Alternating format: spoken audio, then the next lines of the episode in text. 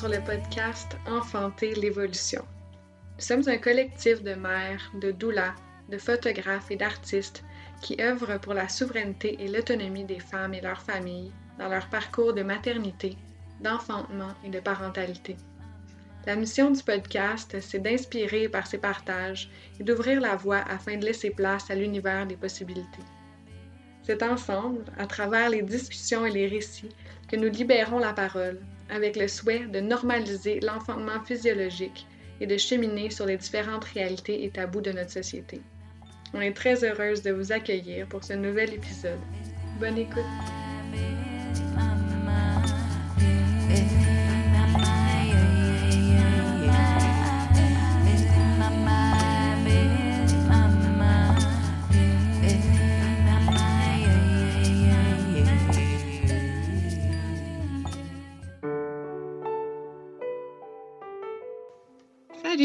Aujourd'hui, vous êtes avec Charlotte au micro. Si vous voulez en savoir un peu plus sur moi, sur mes offres comme gardienne des naissances respectées, vous pouvez me trouver sur les réseaux sociaux sous le nom de Entre les mondes Doula.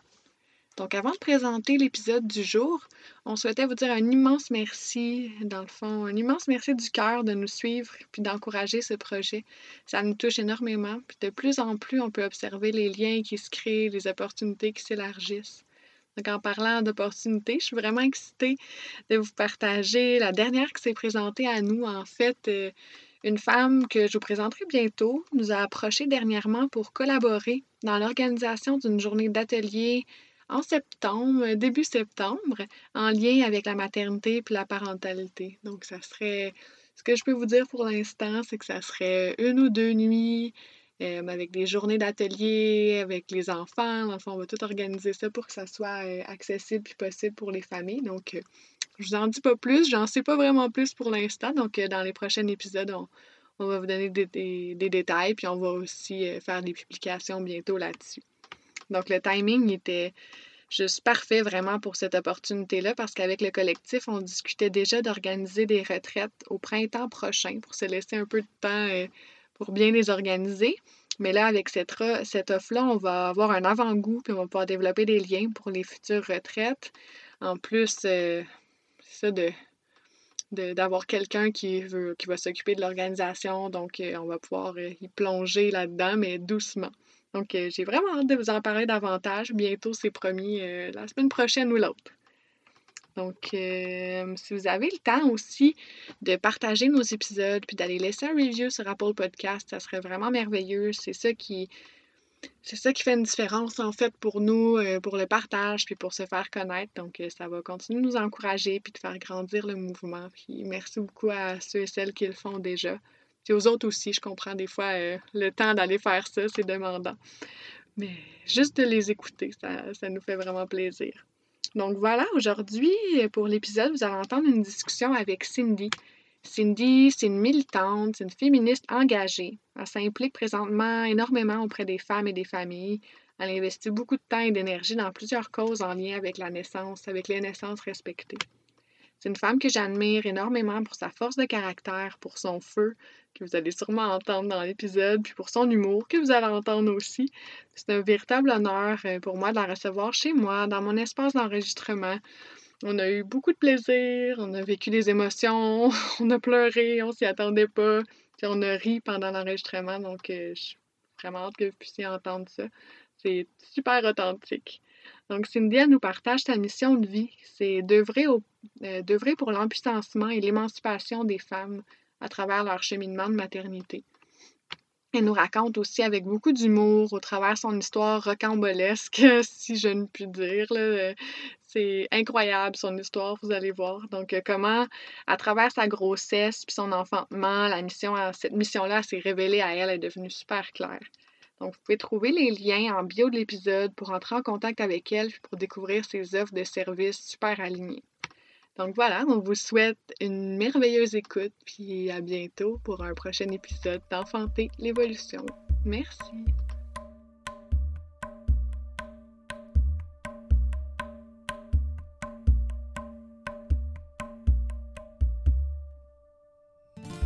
Cindy, bienvenue sur le podcast Enfanter l'évolution. Est-ce que tu voudrais te présenter un peu pour les gens qui ne te connaissent pas? Ben oui. Euh, ben, je suis Cindy. Oui. Euh, je suis euh, la maman de euh, deux enfants et un petit, euh, un petit bébé ange. Et euh, dans la vie, je suis aussi une professionnelle en développement stratégique organisationnel et je suis aussi coach d'empuissancement à la naissance. C'est comme ça que je me nomme. Ouais, donc, tu offres des préparations?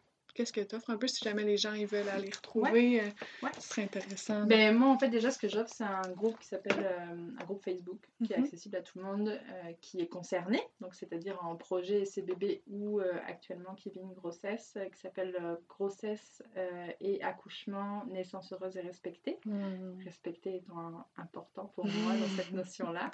Euh, donc ça c'est tout à fait accessible euh, gratuitement. Et puis euh, j'offre ensuite un, un programme de, de- coaching à la naissance, mais qui va vraiment aller travailler sur, euh, sur l'empowerment, sur comment est-ce qu'on va euh, prendre ou reprendre le pouvoir sur son enfantement et sa vie, parce que ma, ma conviction profonde, c'est que quand on vit son enfantement en puissance, euh, ça nous permet de connecter à son pouvoir personnel, non seulement dans la, maternité, la parentalité, mais aussi dans la vie professionnelle, personnelle et à tout plein d'autres égards. Il y a énormément de récits comme ça, je trouve, de personnes qui ont enfanté et qui euh, se sont trouvées une, une espèce de force euh, qu'elles n'imaginaient pas, puis qui ont déplacé des montagnes après à plein de niveaux. Euh, Feeling que tu peux tout faire. c'est ça, exactement, c'est d'être invincible, d'être comme, oh my god, j'ai fait ça, je peux tout faire. Puis j'ai- j'ai vraiment été témoin de ça. euh, Une, une jeune femme que j'ai accompagnée de façon tout à fait informelle il, y a, il y a quelques années maintenant, qui avait eu un premier bébé et euh, qui avait euh, fini par prendre leur péridurale, comme elle disait, parce que son chum, sa mère, les médecins, tout le monde disait de prendre la péridurale alors qu'elle ne voulait pas, elle avait fini par la prendre. Hmm. Puis euh, elle avait beaucoup regretté ça. Puis on avait réussi à lui trouver une place en maison de naissance. On avait un peu fait des pieds et des mains pour qu'elle ait sa place pour bébé 2. Elle était très jeune aussi, donc je pense qu'il y avait un petit peu d'agisme là-dedans, tu sais, tendance à personnel hospitalier, Mhm. même, même des sages-femmes, hein, à parfois être, avoir une attitude différente avec des, des plus jeunes femmes. Et euh, puis elle a eu son accouchement en puissance. Euh, et euh, écoute, elle, elle avait plusieurs enjeux dans sa vie et je les ai vus la régler les uns après les autres dans les mois qu'on suivi, comme bam, bam, bam. Voilà, ça m'a juste impressionnée. Wow. J'étais comme, oh my god. Puis moi-même, j'ai vécu une expérience d'enfantement en puissance où je suis sortie de là j'étais comme, ah ouais, on est capable de ça. Pourquoi on ne le dit pas? Je comprends tellement, moi aussi. Avant, dans la vie, euh, plein de projets, j'aboutissais pas. Puis après avoir donné naissance à mon gars, maintenant, c'est tout abouti. Ah ouais, Ouais. c'est génial. C'est hein? comme... ouais, c'est ça. Après ça, il n'y a rien qui m'arrête, là. Ouais. Impressionnant, qu'est-ce que tu veux de plus, Ouais. tu sais? Moi, je me Mm. rappelle quand je suis sortie de mon premier enfantement, j'étais vraiment. euh, j'étais indignée en fait. Hmm. J'étais comme, Comment ça qu'on nous le dit pas? Tu sais, genre, comment ça qu'on nous cache ça? Tu sais, genre, j'avais Ouais. vraiment ce sentiment-là. J'étais comme, pourquoi est-ce que dans les films, on voit des filles qui sont comme, ah qui, Ça commence toujours par la poche des os qui explose par terre et que là, d'un coup, il y a un preux chevalier qui arrive en disant comme, oh, je vais vous sauver, allongez-vous sur le dos, amenez-moi des gants. Pourquoi des gants? Euh, Tu sais, genre, puis là, à la fin, tout le monde est comme, oh, merci monsieur, merci, merci, merci. C'est comme, et, et personne n'a l'attention sur euh, la, la femme ou la personne qui vient de faire comme toute la job, là, tu sais, comme, Mhm. tu sais, c'est comme, quand j'entends des personnes dire, oui, euh, euh, mon chum, super important, etc., ou, tu sais, ma blonde, super importante. Oui, je suis d'accord, mais j'aime me rappeler que hey, 99,9% de la job, c'est vraiment toi qui vas la faire. Puis, tu sais, genre, aient-en conscience aussi parce que. Oui. Ça fait tellement longtemps que ça dure, tu sais, les femmes qui élevaient 15 enfants, qui s'occupaient de la finance, euh, de la bouffe à la maison, puis tout, puis qu'on leur donnait pas de crédit, tu sais, ça fait longtemps que la femme, elle se met dans cette position-là de dépendre des autres un peu, ou tu sais, que les autres l'ont mis là-dedans, puis Ouais, c'est plus ce les autres qui l'ont mis, puis elle qui l'accepte dans un sens, peut-être qu'elle n'a pas le choix, mais là, on en sort, Mm. espère, en Ben, tu sais, l'émancipation, elle commence par la prise de conscience. C'est ça. Fait que, puis prendre conscience des choses, euh, parfois c'est en le vivant soi-même, Mhm. parfois c'est en l'observant. Il y a différentes façons. Tu sais, moi, je, je connais plein de personnes hyper engagées euh, qui n'ont jamais eu d'enfants euh, par, par, par elles-mêmes, mais qui ont super conscience, qui ont super pris conscience avec, tu sais, toutes les luttes qu'il y a eu dernièrement, la médiatisation des euh, violences obstétricales et gynécologiques.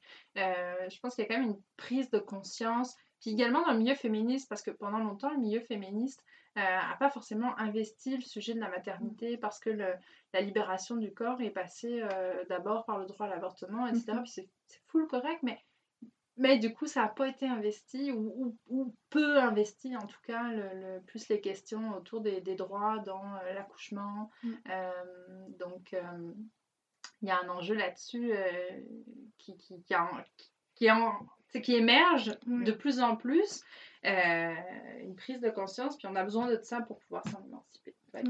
Puis tu participes à ça. Ben, c'est merveilleux. Je contribue.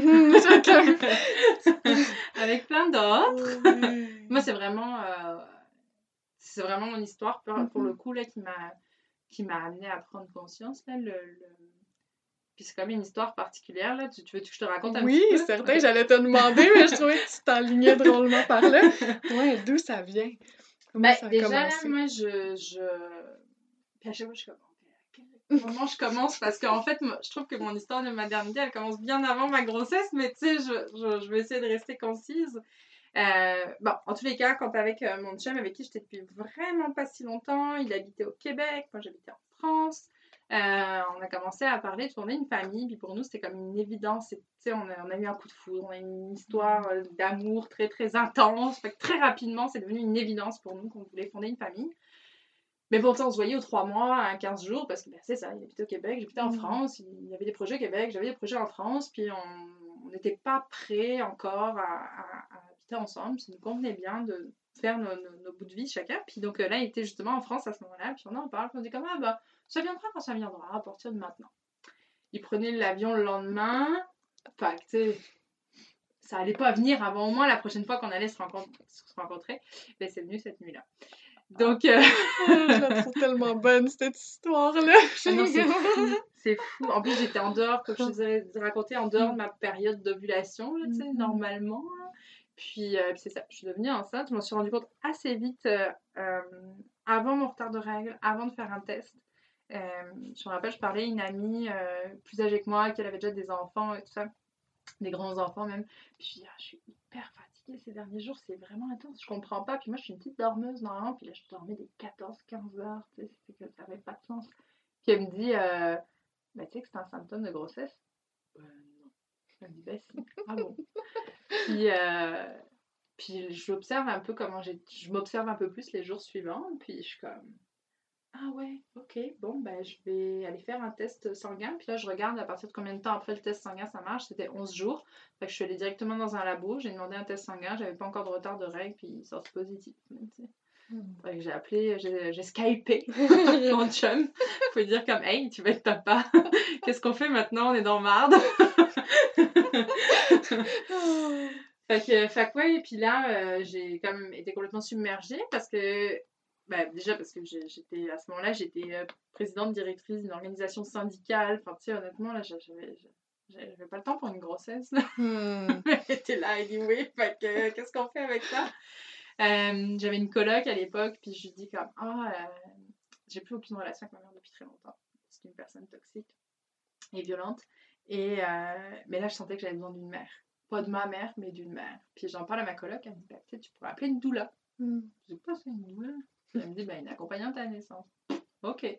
Je vais, je tape Doula, euh, Paris, euh, dans Google, tu sais. Euh, je trouve quatre pauvres noms, parce qu'à l'époque, je pense, tu sais, il n'y a pas si longtemps, c'était il y a cinq ans et demi, un peu plus de cinq ans et demi, mais Doula, c'était. Maintenant, ça commence à être connu en France, mais à l'époque, c'était quand même vraiment presque secret. Fait que je finis par trouver un, un nom d'une fille qui n'est pas si loin de chez moi, je l'appelle, puis elle me dit, bah, tu sais, moi, je ne veux pas pouvoir t'accompagner, je suis enceinte aussi.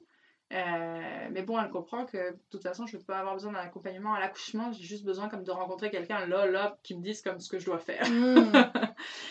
fait que je la rencontre, puis euh, je raconte un peu mon histoire. Puis elle me dit Ah, peut-être que tu auras la chance d'accoucher en maison de naissance si tu vas au Québec. Je lui dis comme C'est quoi cette affaire-là? Elle me dit Ben, elle me parle des sages-femmes, euh, accouchement naturel, pas de péridurale. Puis là, je lui ris au nez, mais je pense même que j'ai été très insolente avec le recul. Et je lui dis Non, mais ça, c'est un truc de hippie, oublie ça, c'est pas pour moi. Et, euh, et on s'est revus une deuxième fois. Ouais, c'est ça. On s'est revu une deuxième fois, elle m'a prêté deux livres, elle m'a prêté Une naissance heureuse d'Isabelle Brabant, que j'ai jamais lu à l'époque parce que c'était pas trop gros pour amener dans le métro. Et ça, c'est le principal reproche que je fais à ce livre-là. Il, il est juste pas pratique du tout. Euh, donc j'ai lu le deuxième qu'elle m'a prêté, qui était tout petit, à format poche. Euh, le bébé est un mammifère de Michel Audin. Euh, puis j'aimais beaucoup toutes les parallèles qu'il faisait entre comment on accouche comme humaine et comment accouchent les mammifères. Puis c'est juste cette image de la chatte qui va dans un lieu euh, noir, sombre, intime pour pouvoir mettre bas. Tu sais, j'étais comme ah j'avoue, tu sais l'hôpital c'est l'inverse de ça. Puis moi j'avais déjà des histoires personnelles de traumatisme avec l'hôpital. Euh, que c'était pas forcément un lieu que je chérissais ou que je me sentais sécuritaire. Au contraire, pour moi, l'hôpital, c'était plutôt associé à des expériences très négatives, en fait. Mm. Donc, euh, donc ça a vite fait sens pour moi. Puis là, j'ai appelé mon chum, je dis comme, OK, euh, parce qu'on s'était déjà plus ou moins mis d'accord que de toute façon on vivait au Québec. Maintenant l'enjeu c'était comme est-ce que j'accouche en France, après je viens avec bébé, est-ce que, est que je viens au Québec sachant que j'aurais pas de statut, mm. c'est vraiment un peu tout ça. Fait au final je dis comme ok je vais venir au Québec, on va trouver une solution, je m'en fiche de quoi, on va trouver une solution. Puis euh, toi, renseigne-toi. On a commencé à écrire à des associations. Hugo, il est allé euh, euh, Médecins du Monde, fait mhm. des rencontres pour les femmes immigrantes qui n'ont pas de, de, de RAMQ. Je pense que mon chum a dû se sentir bien intrus là-bas. parce qu'il n'y avait que des femmes immigrantes, plus un homme québécois blanc. Mais il y allait par proxy pour moi, parce que moi j'étais en France, j'avais jamais mis les pieds au Québec encore. Puis là, du coup, il a eu de l'information euh, sur quoi faire, les démarches, etc. Il a commencé à appeler les hôpitaux, mais là, il fallait faire des dépôts euh, qui étaient autour de 13 000, 14 000 dollars selon les hôpitaux. Euh, puis on n'avait pas cet argent-là. Puis puis, tu sais, moi, je sentais pas l'appel de l'hôpital en plus, là. Fait que un peu. Fait que j'ai dit, garde, appelle les maisons de naissance. que je vais trouver les coordonnées. Voilà, t'appelles tel endroit, t'appelles tel endroit, t'appelles tel endroit. Donc, il appelle les maisons de naissance, mais les maisons de naissance à Montréal, parce que c'était le point de chute où on allait certainement être quand j'allais arriver. Euh, ben, pareil, elles demandent le même dépôt, en fait. Parce que, comme elles sont mmh. jumelées aux hôpitaux qui demandent ces dépôts-là, mais les maisons de naissance, non. Moi, je dis, écoute, on va pas lâcher. Euh, trouve-toi des amis partout au Québec, je m'en fous, tu trouves des adresses dans différentes régions, on va appeler toutes les maisons de naissance du Québec. Fait que là, mais moi j'ai encore jamais mis les pieds au Québec, je comprends rien en région administrative, mais je me débrouille pour trouver les coordonnées, tout ça.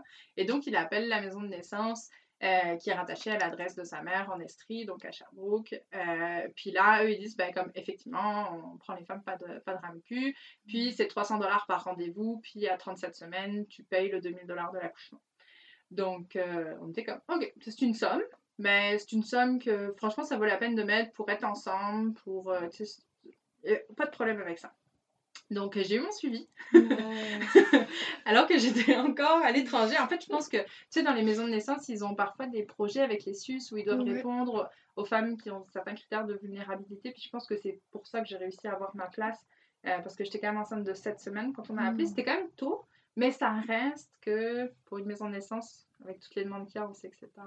Ouais. c'est ça, mais donc j'ai eu ma place, donc je pense que je suis tombée dans leur case, euh, femme en situation de vulnérabilité, ils ont dû prendre des données, transmettre ça aussi, ça mm. j'en sais rien, je m'en fous. J'ai eu ma place. Tant mieux. Mais vous avez persisté quand même, vous avez beaucoup essayé ça. A été, ça a été mm. toute une affaire, puis après il y a eu tout l'enjeu aussi du visa d'immigration, etc. Parce que c'est en fait, le, le... on n'était pas mariés, on n'avait jamais habité ensemble. Donc, euh, on ne pouvait pas de faire de parrainage des époux, quoi que ce soit. Fait que c'était vraiment un casse-tête. Euh, au final, on s'est mariés pour mm. faciliter les choses. Là. Fait que je suis arrivée au Québec enceinte de 7 mois. Ah, quand même? Ouais, quand même. Bah, en fait, en fait j'étais d'abord venue au Québec à, peu près autour de trois mois, mais j'étais venue comme pour des vacances. Là, j'étais mhm. vraiment restée un mois. Donc, j'avais eu mon premier rendez-vous sage-femme à ce moment-là. D'ailleurs, je me rappelle, euh, je devais avoir le rendez-vous, on était sur la route pour y aller. Puis la maison de naissance nous appelle pour dire oui, euh, euh, le rendez-vous avec une telle est annulé. Finalement, vous allez avoir une autre sage-femme parce qu'elle est en retraite préventive. Moi, je fais comme ça. Retraite préventive, c'est quoi ça? Mais t'as 60 ans ou t'as pas 60 ans, la retraite, ça peut pas être préventif. je savais pas du tout ce que c'était une retraite mm. préventive, c'est dans le sens euh, tu t'arrêtes de travailler pendant ta grossesse là. Ça donnait plein de quiproquos d'ailleurs parce que tu sais on a la même langue, mm. mais il y a quand même des différences culturelles à plein d'aspects puis c'est pas évident là, tu sais. Fait bref, j'avais été du coup à la maison de naissance à trois mois puis avec le recul quand je me regarde avec mes yeux d'aujourd'hui de comment j'étais à l'époque, moi je suis quand même une personne assez extravertie tout ça, mais j'étais vraiment dans mes petits souliers, là, tu sais. Je me mm. sentais vraiment comme l'étrangère dans un système, un milieu qu'elle connaît pas. Euh, c'était euh, c'était pas si évident en fait. Puis en plus, là, je voyais toutes les, les femmes faire des accolades avec leur sage-femme pour se dire bonjour. J'étais comme, c'est donc quoi ce truc-là? Ma sage-femme, elle arrive vers moi, je lui tends la main, je la vous vois. je veux dire, c'était comme. je vous voyez Sur tout le long de mon planète je suis. Oui, c'est ça. moi, j'avais été suivie par un gynécologue en Mm. France, tu sais, full, euh, full patriarcal dans, dans, dans son approche, full paternaliste. euh, puis tu dis monsieur, puis euh, ça se Ouais. serre même pas la main pour se dire bonjour. C'est asseyez-vous, madame. tu sais, c'est. Fait que là, j'arrive, le monde se fait des accolades et se tutoie. Euh, ils sont pas bien, ces Québécois, là, tu. Moi, c'est ça que je me dis sur le coup, tu sais, je suis comme, c'est c'est comme, ça a l'air de rien, mais tu Oui. sais, quand t'arrives de l'extérieur, puis que C'est une grande adaptation. hein. c'est assez, c'est assez gros, là, tu sais, parce que t'as l'adaptation à ta grossesse, t'as l'adaptation à un nouveau pays, puis... Euh, personne? non, c'est ça. chum, Non. ça? Non, je connaissais personne. Vraiment Mm. personne, personne. J'avais jamais mis les pieds au Québec de ma vie. Pour dire, quand j'ai rencontré mon chum, donc à peu près un an avant, euh, avant j'avais dit comme... j'ai- pas exactement compris. C'est quoi déjà le lien entre le Canada et le Québec?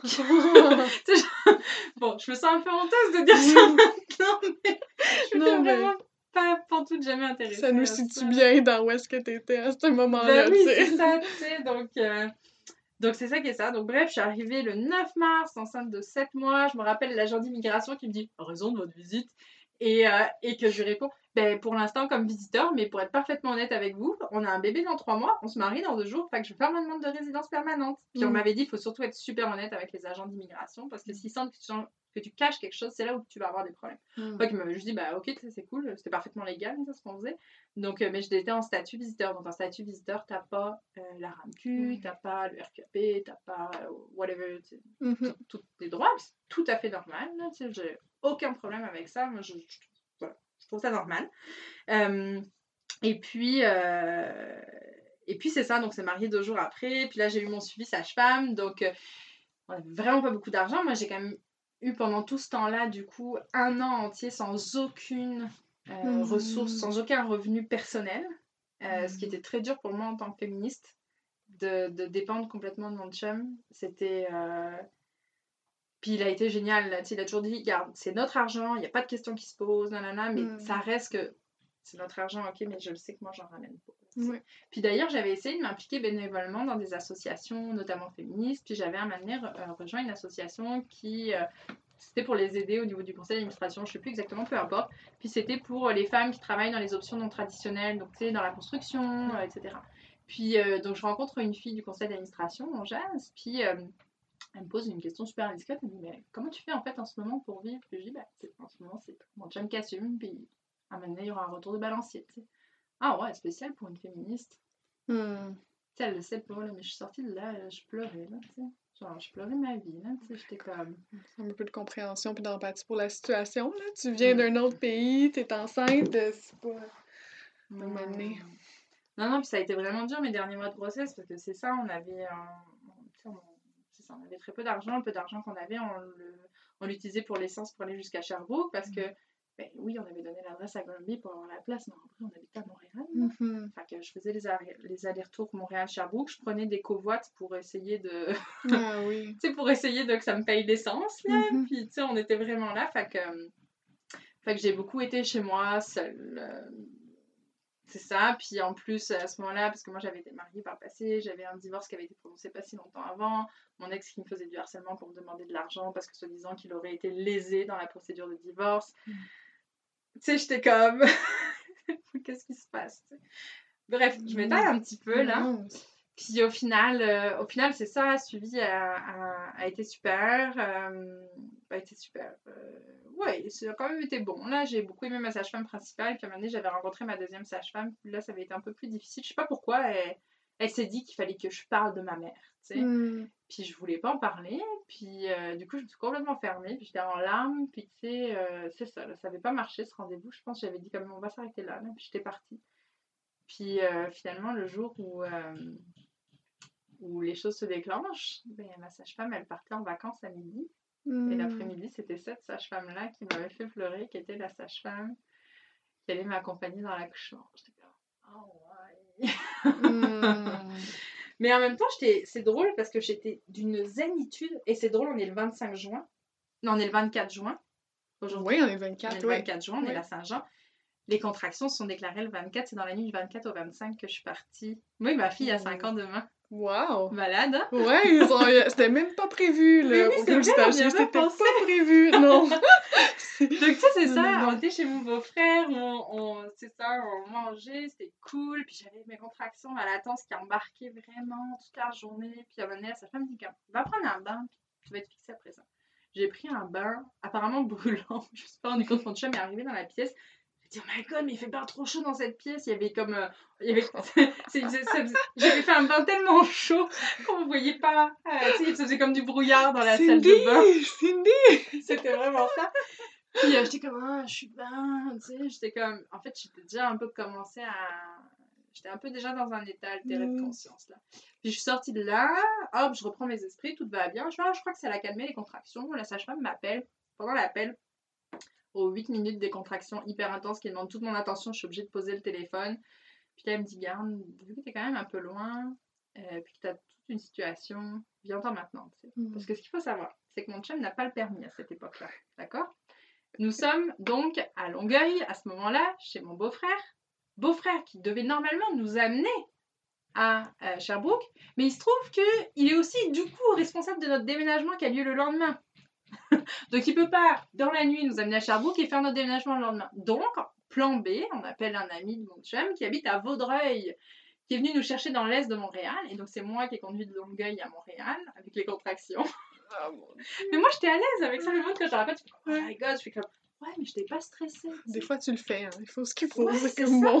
Puis il est venu nous chercher. Puis je me rappelle, euh, euh, en fait, on était un studio chez une amie de, de Hugo et une femme d'une cinquantaine d'années. euh, puis qui me dit comment ça va? Et tout. Puis on prend un petit thé dehors dans la nuit, à 11h30. tu sais. J'étais comme, j'étais zen. Je fais comme, ben, je sais pas, je me sens calme. Puis pourtant, je suis une nature stressée dans la vie. Mm.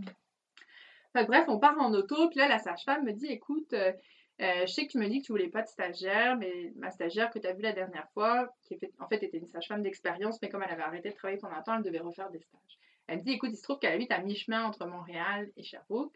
Tu veux-tu qu'elle t'embarque en voiture à mi-chemin Puis c'est ça. Puis je fais comme oh, ok, d'accord, c'est cool. Fait que du coup, on s'est retrouvés sur le stationnement d'une station essence à Bromont. je suis passée de la voiture du pote de mon chum à la voiture de la sage-femme.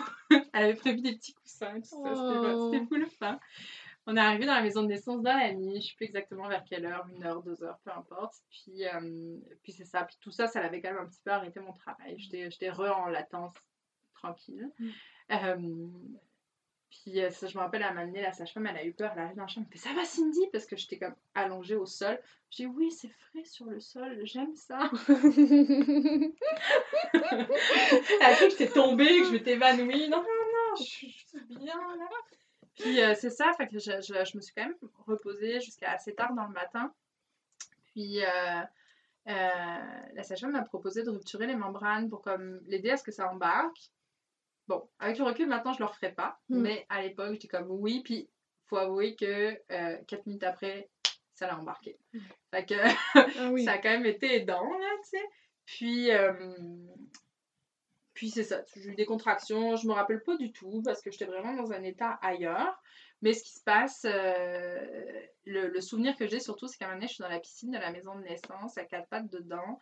Puis dans ma tête, je me dis, pourquoi je suis pas allée dans un pichu hôpital avec une putain de péridurale Pourquoi je suis pas allée dans un putain d'hôpital avec une putain de péridurale? Sais, genre, j'ai vraiment ça qui tourne en boucle dans ma tête. Et en même temps, le comme, oui, mais tu veux pas t'endetter avec, tu ne veux pas le transfert à l'hôpital, tu ne veux pas. Mm. Sais, c'est comme. fait que, tu sais, mettons que ça, ça t'enlève vite l'idée Mhm. de demander un transfert pour une péridurale. Fait que, La vie, elle a bien arrangé les choses pour toi quand même, on Ouais. dirait. Elle Ouais, pas laissé trop le choix. Ouais, de- c'est ça. C'est ça. Puis, euh, je sais plus exactement ce qui se passe. euh, mais là, pareil, à un moment donné, je me rappelle, la sage-femme, c'est peut-être pas ce qu'elle a fait, mais c'est le souvenir que j'en ai et la sensation que j'en ai. Elle m'a pris comme entre quatre yeux, puis elle me dit là, là, de toute façon, tu vas avoir mal, mais pas plus que ce que ton corps il peut supporter. Alors maintenant, on y va. Ok. Ok. Puis je me rappelle même plus d'elle. Après, je me rappelle de la stagiaire auprès de moi, euh, qui après a été ma sage-femme pour mes autres enfantements d'ailleurs. Et, euh, Et euh, juste, elle me tient la main, juste à côté de moi. Là, en fait, même, euh, elle restait pas tant dans la chambre. Puis à sais, à chaque fois, elle me disait Est-ce que tu veux que je reste avec toi ou je repars? Puis à donné, j'ai dit Non, je veux que tu restes. Puis euh, Mm. j'étais sur le banc de naissance, puis elle m'a juste tenu la main. Puis, euh, puis c'est tout. Puis, elle me disait juste des bons mots doux. Je sais plus ce qu'elle me disait, mais c'était comme. c'était ça. Puis j'étais un peu avachie sur, sur mon chum. Là, genre, mon- il portait vraiment tout mon poids. Puis je dormais entre mes contractions en trois minutes. Puis apparemment, je suis rentrée dans un genre de transe où j'ai visiblement dit des mots que personne ne comprenait. J'étais comme. ah, Des, des trucs comme ça. Là. Wow. Fait que puis là, j'étais comme ailleurs, là, je m'en rappelle vraiment vaguement. Puis, euh, puis au bout d'un moment, là, tu sais, genre, je, je, je, je sentais que je travaillais avance, puis à un moment donné, j'ouvre les yeux ronds comme des puis je regarde ça, je me comme, oh, ça picote, ça picote, je sens que ça s'ouvre. On s'est toujours marré sur le ça picote, J'ai jamais entendu le ça picote, ça picote. Ça c'est bon. ça picote. C'est bon, c'est mieux que ça brûle, ça brûle. Ouais, c'est ça, ça. picote. Oh, ça, ça picote, ça picote. Écoute, polie. C'est resté une joke pas mal. Mais d'ailleurs, les sages-femmes m'ont dit par la suite qu'elles s'étaient marrées pendant tout l'accouchement parce qu'apparemment, j'ai j'ai sacré full. Mais euh, j'ai sacré avec mes, mes, mes sacs français, quoi. Mm. Donc, euh, putain, bordel, etc. Puis ça les Mm. irritait. Ça les tu sais, je- moi, je me suis pas rendu compte sur le coup, mais par la suite, elles m'ont dit qu'est-ce qu'on a ri? Genre, C'était drôle pour nous, tu sais. euh. Tant mieux. Moi, je faisais des jokes en plus pendant l'accouchement. Tu sais, j'ai un tatouage sur l'avant-bras, là, tu le vois. La sage-femme, elle me dit comme Ah, euh, c'est joli, qu'est-ce que c'est? Je dis Ben, c'est une tache de naissance avec une forme particulière. Puis là, elle me regarde avec des yeux comme. Tu sais, genre, qu'est-ce qu'elle me raconte Puis je fais comme Ben, c'est un tatouage, voyons Puis là, elle explose de rire. Elle a tellement ri. Pareil, à Manet, quand elle était pour remplir la piscine, elle me dit comme Reste dans tes hormones sur le lit, je vais remplir la piscine. Tout ça. Le tuyau lui échappe, elle arrose la chambre partout. Donc moi, reste dans mes hormones, je me retrouve à être arrosée par un jet d'eau, là, tu sais, c'était comme. Ah là, bah, tu sais, j'aurais pu mal le prendre, mais est-ce qu'on arrive Mais en même temps, si l'humour peut avoir sa place, ça fait tellement du bien. Mais oui Pendant la naissance, puis ça fait ouvrir rire. Oui, Tu sais, on le sent clairement, tu sais, t'es pas contracté quand tu ris, là. C'est merveilleux. oui. Ouais, moi je dis c'était mon accouchement rigolo. Mais oui, puis crime, des fois, je trouve ça qu'il faut, si c'est possible, d'enlever l'aspect tellement sérieux, puis tu sais, C'est ça. crime, c'est un bel événement, là. Exactement. Si on Exactement. peut. Mm. Puis du coup, quelques temps après avoir dit Oh, ça picote, ça picote, la, la sage-femme m'avait proposé de peut-être changer de position ou quoi. euh, Puis elle me dit Ah, on pourrait peut-être aller prendre quelques contractions sur la toilette. Puis tu sais, j'étais déjà sur un banc de naissance. Fait que tu sais, un banc de naissance, c'est un peu comme un bol de toilette, on va dire, à la fin. Puis je lui ai dit Elle l'a même écrit dans mon récit de naissance, ça m'a fait rire. Je lui ai dit Ah non, j'en ai marre d'avoir quelque chose autour du cul. C'est la fille qui a pas de pincette là. J'ai dit non, je vais aller dans l'eau, je vais aller dans l'eau. Fait que je suis allée prendre mes contractions dans l'eau, puis j'étais j'étais en poussée. En fait. J'étais Mm. vraiment rendue à la poussée. Puis euh, mon chum, de, de tout son corps, essayait de retenir ma tête en dehors de l'eau parce que comme j'étais complètement dans un autre état, je ne me rendais même pas compte qu'à chaque fois je mettais ma tête dans l'eau. À chaque poussée, en fait, je...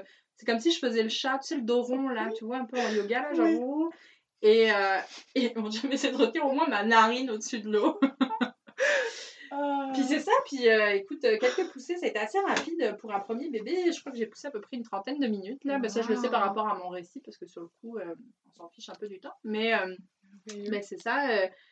je me rappelle, la sage-femme m'a dit Ah, t'as une petite bande de colle qui gêne, mais tu peux aller par toi-même la tasser, ça, ça va aider ton bébé à sortir plus, plus facilement. Enfin, j'étais comme Hein Non, je veux pas. Elle m'a dit toi qui vois, c'est tout ça. Ok, vas-y, explique-moi.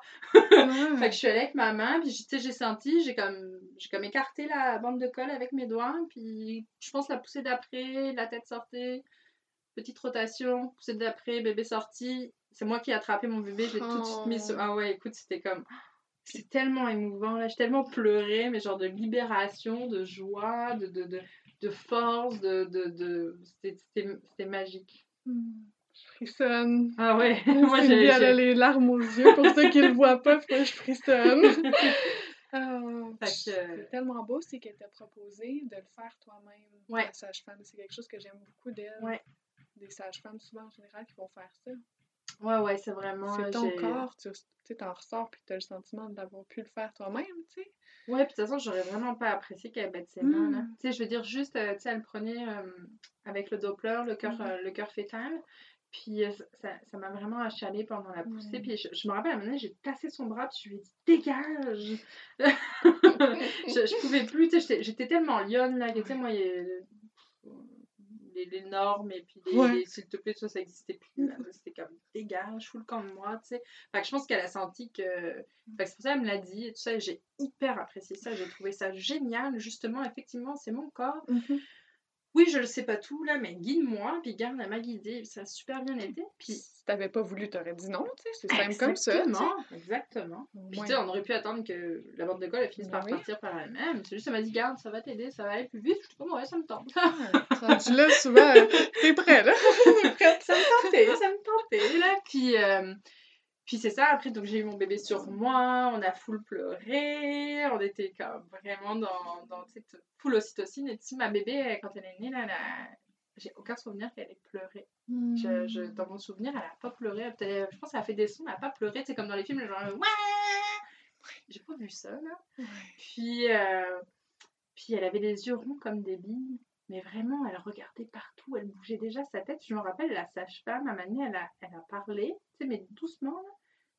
Ma fille a tourné sa tête vers elle. Mais genre, elle avait quelques minutes de vie. T'es super présente. C'était malade. Et, euh, et là, la sage-femme m'a dit, bah, en tout cas, elle est pas sourde. C'était vraiment, elle, elle- elle regardait partout, partout, partout. Et euh, moi, ça, ça m'a beaucoup rassurée parce que je, je... Pas parce que j'étais inquiète, que mon bébé est pas bien ou quoi que ce soit, mais je voulais tellement un enfant qui soit allumé au monde. Mm. Tu sais, genre, pour moi, c'était quelque chose de- de- de- d'important. Ouais. Et, euh, et tout de suite, j'ai su qu'elle était complètement là. Puis écoute, elle a 5 ans maintenant, puis euh, elle est allumée en petit là, je peux te dire. c'est comme, c'est challengeant même, mais, Mm. mais j'adore ça. J'adore ça, j'adore sa petite personnalité. Puis c'est ça, puis après quelques minutes qu'elle était née, moi j'ai commencé à avoir un peu froid, tu sais. T'as quand même les hormones qui changent et tout ça. Euh, J'étais dans l'eau, puis en même temps, euh, là, me lever avec bébé, j'avais encore le placenta à l'intérieur. C'était un, un peu technique. Fait là. du stock à traîner. Ouais, c'est ça. Puis, euh, puis tu sais, en plus, la piscine telle qu'elle est faite à, à- à la maison de naissance, elle est quand même assez haute. Fait que, tu sais, il faut l'enjamber. Mhm. C'était pas évident. Fait que là, là, j'étais comme, ok, mais je voudrais sortir. Sacha me fait, ben, on va attendre que ton placenta sorte. C'est comme ça, tu vas être plus libre après. Je suis comme, Ah, ok, d'accord. Bon. Puis la contraction que j'ai sentie arriver après, mon bébé était vraiment comme posé sur moi en peau à peau. Puis je suis allée à une main, deux mains, j'ai attrapé le cordon, j'ai senti la contraction, j'ai tiré mon placenta en même temps que j'ai eu la contraction. J'ai dit comme, c'est bon, je peux sortir. Ah, c'est parfait. Après toute ton histoire, c'est tellement toi. C'est tellement comme. C'est ça. Ça ne peut qu'être ça. ouais, j'avoue, c'était quand même. Puis tu sais, tout ça, c'était très instinctif. J'avais jamais lu là-dessus. je- je- je- je- J'en savais rien. Puis, puis c'est correct. Puis euh, j'étais- super bien comme ça. Mais euh, c'est ça. Ça a été vraiment full, full, full instinctif. Mm. Et, euh, et tu sais, c'est là, c'est ça qui m'a fait me dire comme, oh my god, c'est quoi cette force là, ça vient d'où, tu sais. Puis j'ai quand même, dans la vie, là, je suis quand même une fille, tu sais, je- suis une militante, je suis comme, tu sais, je suis pas une personne introvertie qui d'un coup, c'est des mais, mais, mais ça reste que c'était tellement fort ce que j'ai vécu, plus fort que n'importe quoi que j'avais pu faire avant, même quand j'ai fait des interventions politiques, même quand j'ai parlé avec des ministres, que Mhm. whatever, tu sais, c'était comme, c'était tellement plus fort, là, c'était comme, ouais, vraiment, vraiment, c'était, euh, c'était wow. Puis je me rappelle de la sage-femme par la suite, quand on avait débriefé l'accouchement avec elle, elle m'a dit, tu sais, il y a un moment donné, je sais pas si tu te rappelles, tu étais debout proche du lit, puis euh, d'un coup, tu t'es mis à sautiller d'une certaine façon, et tout ça, elle fait, c'était évident que tu étais en train de placer ton bébé. Puis euh, moi, j'avais pas souvenir de ça. Puis j'étais comme, ah ouais. euh, Et, et- et vraiment, tout le long, j'ai pris des postures, des façons, etc., sans jamais y penser intellectuellement, mais juste comme Mm. par le corps. C'est là que tu te dis comme, accoucher, là, c'est comme plein d'autres fonctions du corps. Puis parfois, je me dis, accoucher, c'est comme faire caca aussi. Mhm. Oui. Dans le sens où T'as pas besoin de penser à ton processus, tu sais, genre, tu vas à la toilette, tu fais ce que t'as à faire, tu es dans un environnement favorable, Ouais. hein, souvent la toilette c'est quand même intime, fermé, parfois même t'es mieux quand c'est la toilette chez toi que Mhm. ailleurs, tu sais, Ouais, c'est ça. Puis euh, tu, tu, tu, tu, réfléchis pas, peut-être que t'as besoin d'un livre, peut-être que t'as besoin, chacun a son truc. Coucher, c'est pareil. Tu sais, t'as- t'as t'as pas besoin de penser intellectuellement à qu'est-ce qui se passe pour que ça se passe. Puis en plus, drôlement, ça, ça ressent quand même similaire aussi à la poussée, tu sais.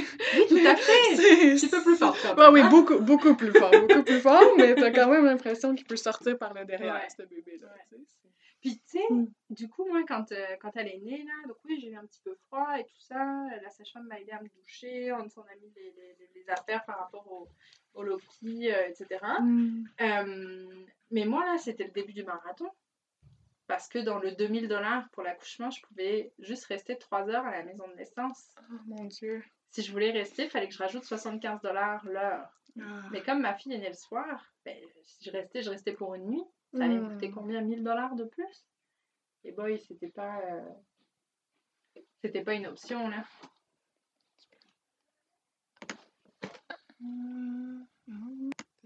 On est reparti. Ok. Fait que donc c'est ça. Donc ma fille est née le soir. Donc si je restais pour la nuit, j'étais repartie pour un 1000 dollars. Fait qu'on est parti à l'hôtel. Mais là, je rappelle qu'on est à Sherbrooke. Pas d'auto. Des péripéties, vous en voulez? Ouais, voilà. Fait que euh, la deuxième sage-femme, en fait, quand elle est arrivée, elle s'occupait de ça. Elle nous a réservé un hôtel. C'était comme. Puis euh, on s'est débrouillé pour se rendre à l'hôtel, mettons. Mm. euh, avec bébé, en écharpe, en portage, enfin voilà. Toute une histoire. On arrive à l'hôtel, finalement, ils nous ont mis au troisième étage, pas d'ascenseur. La sage-femme qui, qui commence à, à, la- à, à s'engueuler avec le réceptionniste pour dire comme Mais là, elle vient d'accoucher, là, vous pouvez pas lui donner une chambre au rez-de-chaussée. Non, comme ça a été réservé par internet, on peut pas changer. Elle- elle- elle- elle- elle- vraiment, elle se fâche. Là, je comprends. Puis, euh, puis moi, je suis comme, non, non, mais euh, c'est correct, moi, je vais bien. Moi, je suis en super forme. Poum, poum, poum, je monte au troisième étage. Et moi, là, j'aurais Ben couru oui. un marathon le jour même, je crois. J'étais. J'ai jamais pris de drogue dans ma vie, là. Mais, mais là, là, je pense que c'était vraiment comme de la drogue, là. Limite, ça m'a donné envie d'essayer. C'est la plus grande drogue naturelle. là, Hey, je suis là. C'était malade. J'étais vraiment, mais. euh, C'est bien fait. ouais. T'es prête à tout si jamais il y a quelque chose, là, t'es top réveillée, Ah oui. top. euh, Écoute, mon bébé s'est réveillé la nuit, puis là, pour le coup, elle a pleuré, elle pleurait, elle pleurait, elle pleurait. Je savais pas ce qu'elle avait. Euh, j'ai eu le réflexe de lui faire comme un mini bain dans le lavabo de la, de la- de, de l'hôtel, là. mm. Puis comme ça l'a full calmé. Mm. Puis en fait, je vais faire genre de revécu de naissance euh, instinctif en plein milieu de la nuit, tu sais. Ça l'a calmé, je l'ai remise en portage, descendu les trois étages, je suis allée marcher au milieu de la nuit sur le stationnement avec mon chum. Moi, papa, on a remonté les trois étages. Puis le lendemain, au petit Oh. déjeuner, je me rappellerai toujours, il y a un monsieur qui passe à côté, il est comme, oh, il est vraiment tout petit ce petit bébé-là. Je fais, ah bah oui, elle a moins de 24 heures. Ah, fait que t'avais pas eu de déchirure, rien, j'imagine, si Ah, c'était euh, c'était ultra, euh, ultra euh, j'ai eu genre 3 points. euh, Ok. La sage-femme m'a dit on, on pourrait ne pas faire de points, ça va guérir tout seul, mais ça va t'aider à guérir plus vite. Je suis comme ouais, euh, ouais faisons ça. C'est pas que j'avais eu trois petits points. euh, non, non, moi j'étais top shape. Rien qui euh, t'importunait vraiment du physiquement, tout. Rien du tout. Pas trop d'enflure, En fait, le seul truc que j'ai eu Oui. qui était vraiment pénible, mais ça, ça m'a. Sur le coup, je me suis pas tant rendu compte, c'est les jours d'après, parce que troisième jour, j'ai vraiment eu ma chute d'hormones. Hmm. Je fais comme, ah ouais, ok, je suis reviens à la réalité là. Parce que j'étais vraiment comme. euh, tu sais, le... du coup, on a une amie qui est venue nous chercher à Sherbrooke le lendemain midi. Euh, on est allé manger à, à- au resto. J'ai laissé mon bébé de... de, moins de 24 heures au resto à l'aise. Moi, j'étais comme. J'étais vraiment tu sais. J'aurais Ouais. déplacé des montagnes. Après, j'ai eu la chute d'hormones. J'ai compris, ah oui, d'accord, peut-être que je reste un peu tranquille. Euh, mais oui, oui, c'est ça. Je, je sais plus c'était quoi ta question. Ah, c'est mais- des choses qui t'avaient importuné ou Ouais, ah oui, euh, les hémorroïdes. Ah! Mm. Non, ça, ça m'a vraiment importuné. Mm, mm. Vraiment Ah. beaucoup. Euh, ça ça m'a importuné pendant, pendant ouais, un bon deux semaines. je Ah dirais. ouais. Ouais. Mais bon, J'ai- pas vécu ça. Je sais pas personnellement, c'est- le... mais j'ai entendu dire que pas très plaisant. vraiment désagréable. Mais au final, ce que j'ai fait, euh, et je conseille pas de le faire parce que je crois pas qu'on est censé faire ça, mais moi là, écoute, ça m'a changé la vie. Euh, huile essentielle de lavande sur le doigt, directement un peu dessus. Ah. Ça m'a activé la circulation sanguine. Au bout de deux jours, c'était fini. Bon. C'est ça. Mais t'es pas censé faire ça avec l'huile essentielle de lavande, je crois. Hmm. ah, ben si c'était ça. Mais tu sais, à des ouais, fois, c'est ça. À donné, t'es comme, garde, je l'essaye, ah bah ça marche, ok, c'est bon. Ouais. C'est parce que j'avais essayé les, les, les, les, les les pâtes d'Amamélis, j'avais Mhm. essayé. euh, Bon, depuis, j'ai quand même appris plein de choses. Fait que si ça devait m'arriver à nouveau, je pense que, que j'aurais peut-être d'autres ressources. Mais. euh, ouais, à l'époque. Mais merci d'en parler. Je trouve ça toujours le fun de parler aussi de ces côtés-là. Juste Ouais. pour pas être. Parce que ça peut être surprenant quand tu t'y attends ouais. pas, tu sais. Fait que juste. Vraiment. Mhm. Vraiment. J'en ai déjà eu sur la fin de grossesse. Fait que, hmm, Puis maintenant, je sais que ça fait partie de l'histoire. de- les sensibilités. hein. grossesse et d'accouchement. Ouais. Mais, euh, mais tu vois, par contre, euh, j'ai assez peu saigné. J'ai quand même. Tout, tout le reste a, a- a vraiment super bien été. Là. Merveilleux. Mhm. L'allaitement aussi. Tu disais que tu l'allaitais. Ouais, l'allaitement, ça a été touchy parce que. euh, puis ça, c'est vraiment quelque chose que j'aurais aimé savoir. Euh, ma fille avait des signes de faim très discrets. C'est-à-dire qu'elle passait rapidement du euh, je bouge un peu ma langue à jure ma vie. Elle faisait pas le. Non, gros. Vraiment pas. Ah. C'était. C'est une rapide, hein, dans la vie, fille. C'est une rapide pour tout. Fait moi, là, je... elle hurlait tellement, j'avais pas l'impression qu'elle avait faim, j'avais l'impression qu'elle avait un problème. Donc en fait, je la Mm. mettais pas aussi au sein. Et comme je la mettais pas aussi au sein, elle est rentrée dans un espèce de cycle d'économie d'énergie Mm.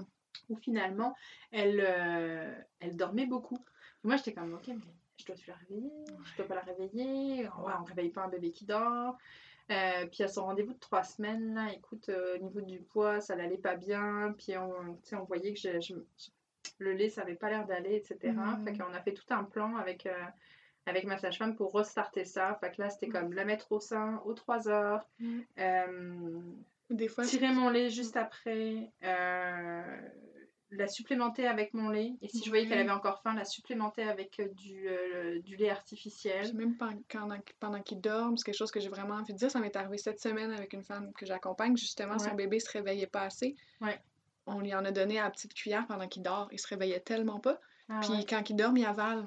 Ok, Fait que euh, ça peut déjà donner un petit boost, genre, Ouais. pour euh, au moins se réveiller. ouais. Petit, Ouais. Petite Ben là, juste parce que je l'ai vu euh, cette semaine. Des fois, ouais. t'es t'es rendu là, t'as pas le choix que tu le fais quand il dort, puis c'est ça qui est ça, tu sais. Ah ouais. Ah ouais, tout à Mm. fait. Mais là, on était rendu qu'il fallait restarter ma production. Ouais, c'est- sais. ouais, tirer le lait, puis... Ouais, fait que, euh, fait que j'ai fait ça, j'ai beaucoup Mm. culpabilisé parce que, tu sais, je, je me suis sentie un peu incompétente à ce moment-là, tu sais, de comme...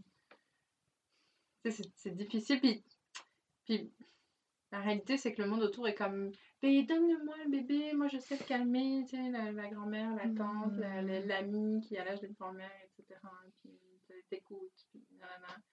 Euh...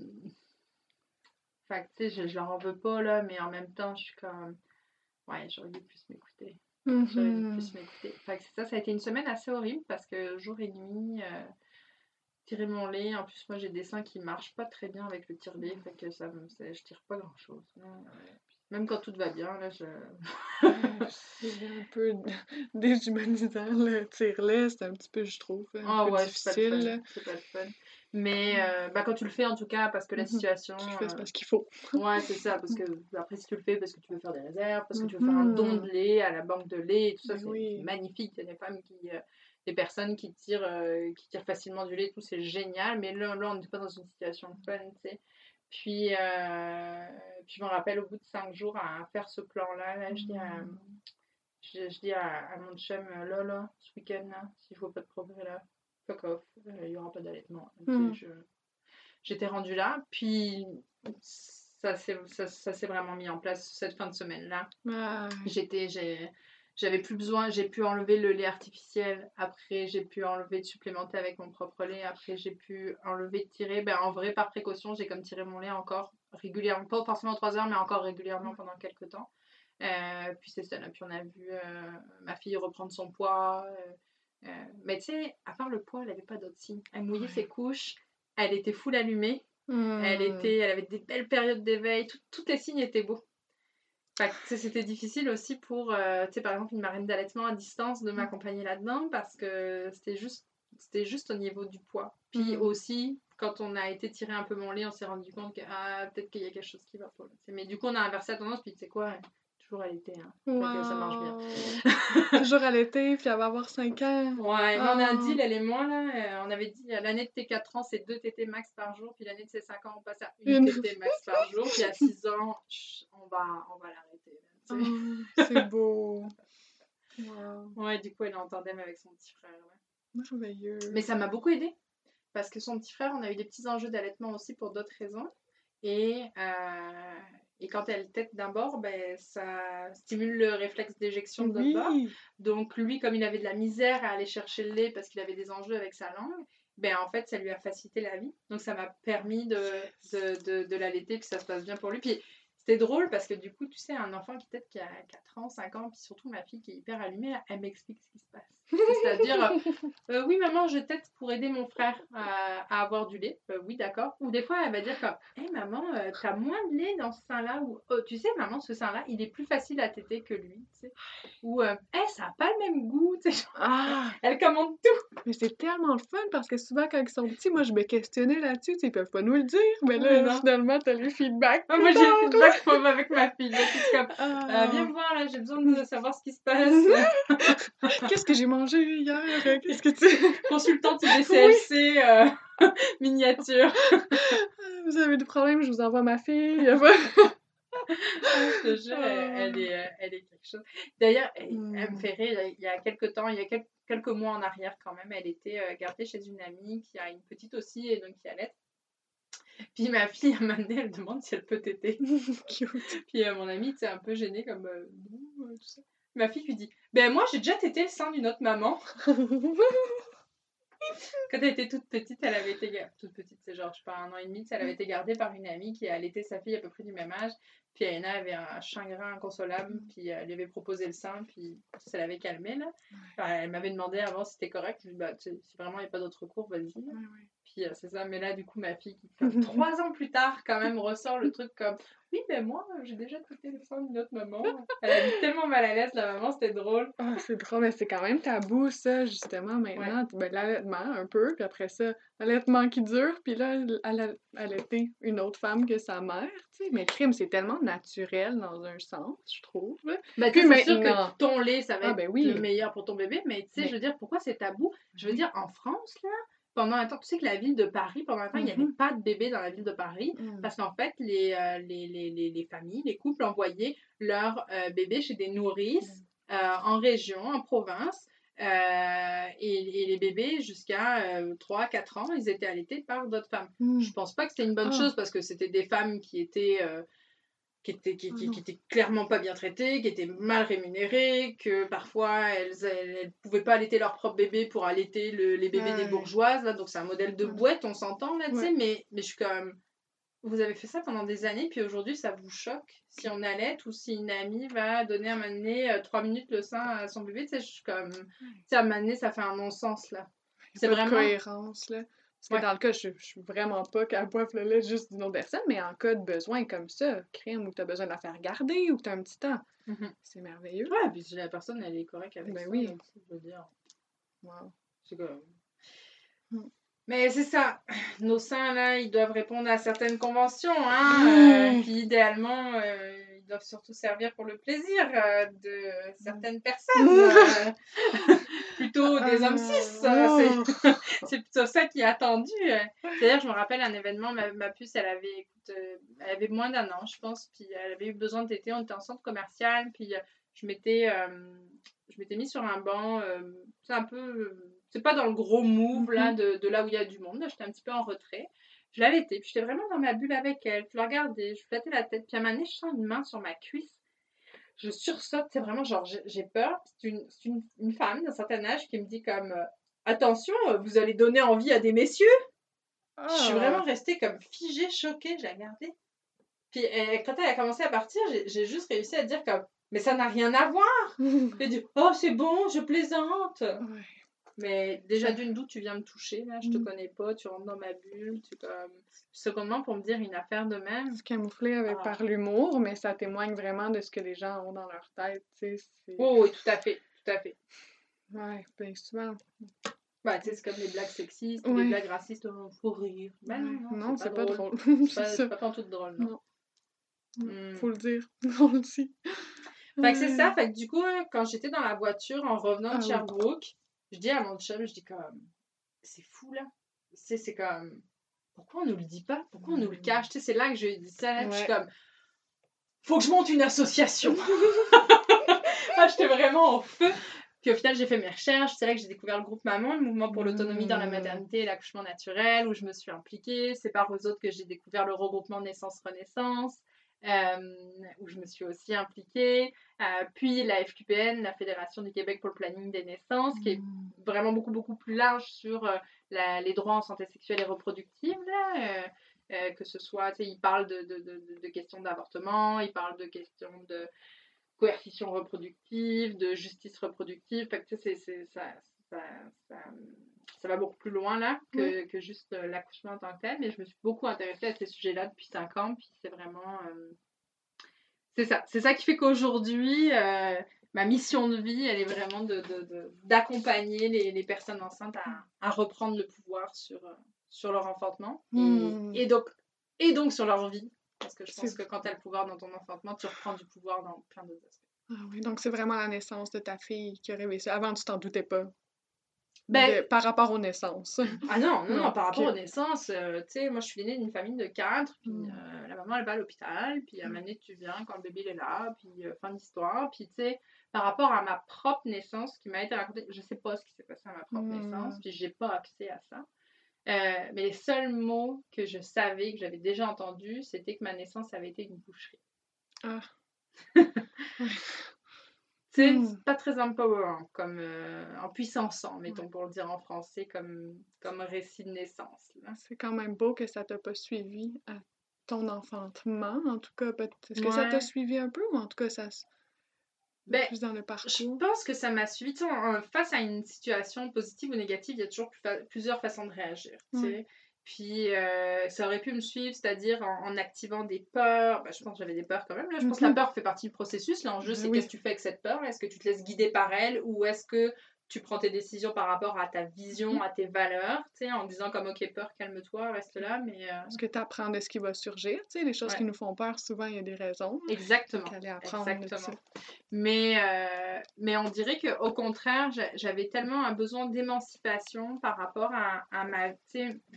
Moi, là, j'étais une enfant qui a vécu des violences euh, physiques et psychologiques euh, jusqu'à temps que je parte de chez mes parents. Mm. D'ailleurs, j'étais... Autre chose, hein, je t'ai pas dit, mais j'étais complètement coupée des sensations de mon corps. Euh, au niveau de la douleur, là, je ressentais pas tant de douleur, à tel point que j'ai eu des gros problèmes aux dents. Parce que quand je Mm. commençais à avoir un peu mal aux dents, c'est que j'en étais au point où il fallait faire traitement de canal, arrachage et compagnie. J'avais pas mal avant ça. Hmm. Donc je me suis retrouvée avec des gros enjeux à mes dents. Euh, puis puis j'avais tout le temps mal au ventre, tout le temps mal au dos, tout le temps. J'avais plein plein de maux physiques comme ça. Euh, T'avais pas les petits symptômes qui t'amenaient à prendre action avant. Ça tombait direct dans la grosse douleur. C'est ça? c'est ça, Ouais, c'est ça. une c'était des petits trucs, déconnexion? de- des petits inconforts du jour le jour, tu sais, Mm. ou alors ça, c'est- c'était Bam. cash, genre, tu sais, euh, tout va bien, puis un donné, euh, je, je m'effondre dans un train. Ça, c'est, ça m'est Ah, arrivé, ouais. tu sais, où tout va bien, puis un donné, euh, je hurle ma vie parce qu'en fait, euh, j'ai un problème au rein. Euh, fait que c'était vraiment ça. Puis avec ma grossesse, dès le début de la grossesse, je me rappelle, je voyais un psy à l'époque et je lui ai dit, c'est pour la première fois, j'ai l'impression que tout est, sa, sa- tout est à sa place. Hmm. Tu sais, j'ai et, et j'ai vraiment. Parce que tu sais, je disais, ah, je me laissais guider par mon corps à l'accouchement, etc. là. Et moi, quelques mois avant, là, mon corps, il me guidait pas tout là. J'étais toute dans ma tête, puis mon corps, c'était juste un objet utile pour me déplacer, là, tu sais. Et pendant tout mon processus de grossesse, j'ai j'ai connecté à des nouvelles sensations, j'ai connecté à des. Du coup, pour moi, c'était hyper étrange de sentir un bébé bouger à l'intérieur de moi. Là, c'était comme. Je le sentais, je ressentais Mm. des choses. Ça a été.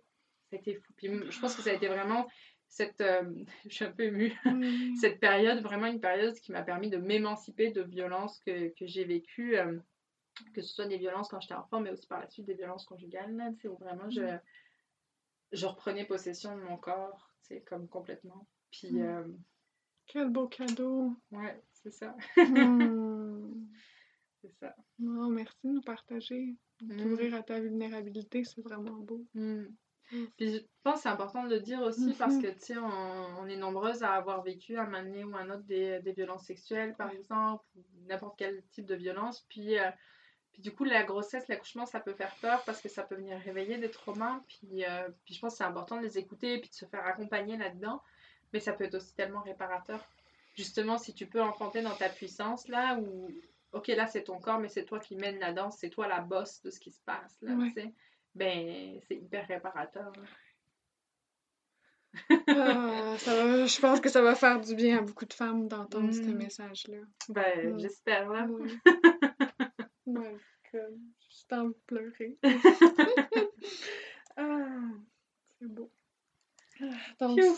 Tu m'avais pas dit hein, que j'allais pleurer. non, non, tu me l'avais pas dit non plus. hein. On le savait pas. Ah, donc c'est ça qui t'a mené vers ta grande mission de vie.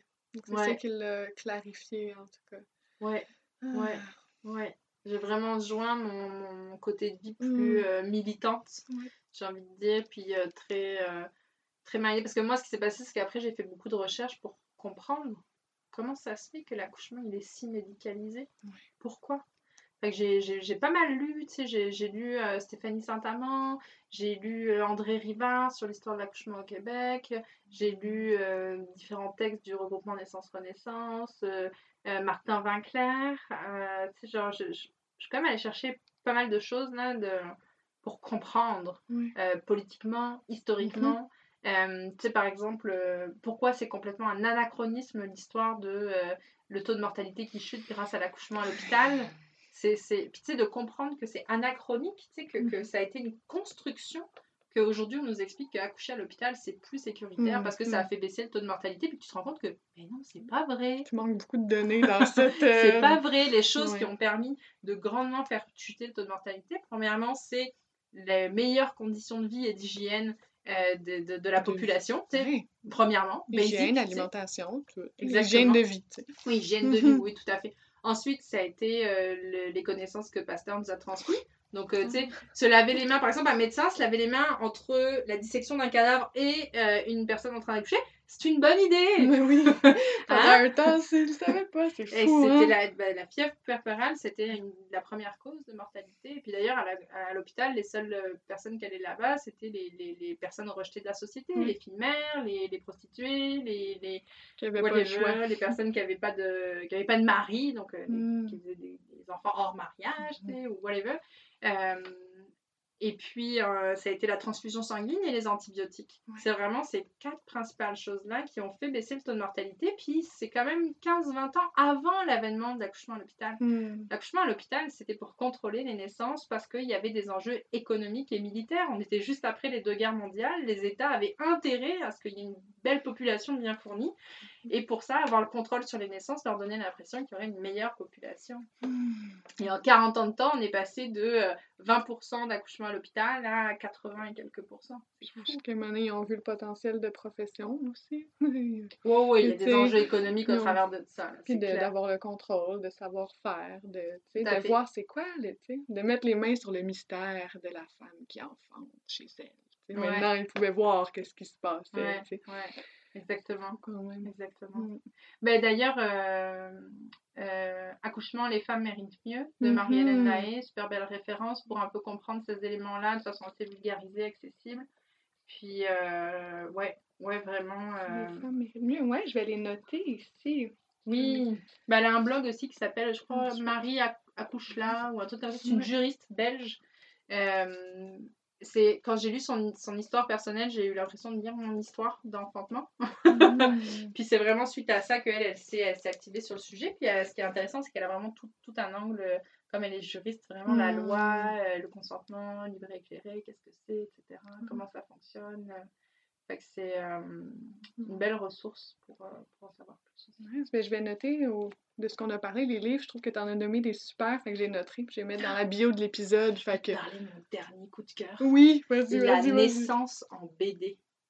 C'est magnifique. Ça s'appelle La naissance Ça en s'appelle La naissance en BD. Peut-être qu'il y a un, un sous-titre. J'ai plus le nom de l'autrice. Je pourrais te l'envoyer si Je tu vais veux. vous mettre les liens dans Ouais. l'épisode. Malheureusement, au Québec, c'est pas disponible dans les librairies. On le trouve que sur Amazon. Ça m'embête beaucoup. Mm. Mais bon, à euh, c'est ça qui est ça. Sinon, euh, sinon, je crois que Alternative Naissance à Montréal. euh, parce qu'en fait, je les ai mis en contact avec l'éditeur en disant comme Hey, vous pouvez pas faire en sorte qu'on ait le livre sans passer par Amazon? Mm. Puis je crois qu'ils étaient en discussion pour peut-être l'avoir. Enfin, peu importe. En tous les cas, la naissance en BD, c'est vraiment la physiologie de l'accouchement, mais tout en BD. Donc c'est hyper accessible, c'est hyper rigolo, c'est hyper le fun. C'est une fille tout le long qui parle. Euh, bon, c'est très hétérosis normatif, là, on s'entend, mais, euh, mais sur la physiologie de ça, c'est vraiment, vraiment, excellent. Puis elle a son chat tout le long, puis son chat, c'est un peu l'avocat du diable. Ah, bah c'est ça, tu veux accoucher comme euh, euh, les femmes dans le temps, euh, tu veux souffrir? Euh, tu sais, à chaque fois, elle répond à son chat, c'est hyper rigolo. puis ça elle montre en quoi accoucher, enfanter, c'est notre super pouvoir. C'est comme ça qu'elle le met. Il y a des cartes super pouvoirs qui apparaissent au fur et à mesure de la BD, c'est vraiment drôle. Ah, oh, wow, merveilleux. Ah oui, ça m'intéresse. Ouais, vraiment cool. Plus en images, tu sais, voir des dessins. Wow. C'est le tome 1, puis a priori, il y, en a un tome 2. Je sais pas s'il est sorti ou s'il va sortir, mais je trouve que c'est une super recommandation de lecture pour toutes, euh, toutes les personnes qui sont enceintes, surtout pour la première fois. Hmm. Tu sais, peut-être euh, d'autres fois, mais qui n'ont pas eu justement la, la, la, chance, l'opportunité de vivre leur enfantement en, pouvoir, parce que ça, ça, vient démystifier plein de trucs aussi. Par exemple, ça va aussi parler des risques de la péridurale. Oui, ah, parce que ça, on n'en parle pas, là, mais il y en a là. Moi, quand je rencontre des personnes qui euh, ont des maux d'eau chroniques depuis ça, qui ont c'est comme, c'est pas rien, là. Ça, ça, peut être handicapant, euh, ça peut être handicapant, là. Tu sais, ou simplement aussi la péridurale qui marche pas. Dans 15% des cas, une péridurale, ça fonctionne pas correctement, là. Moi, je l'ai vu encore récemment, là, la péridurale qui a été donnée puis qu'elle sentait encore le côté gauche. c'est ça. Fait qu'il a fallu qu'elle s'en donne beaucoup plus pour finalement, après peut-être une heure, une heure et quelques, je l'ai mieux des deux côtés, mais tu sais, c'est un peu plate quand tu t'attends à être soulagé au complet. Fait que, ben de savoir que c'est pas, tu sais, c'est pas miraculeux tout le temps.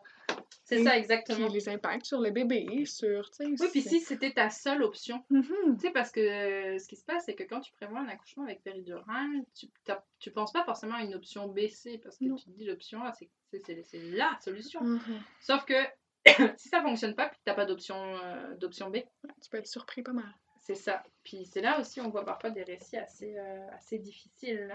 Donc euh, c'est important de le savoir. c'est pas pour faire peur. Moi souvent j'entends des personnes me dire comme Ouais mais là Cindy, faut pas parler de ça parce qu'il faudrait pas faire peur.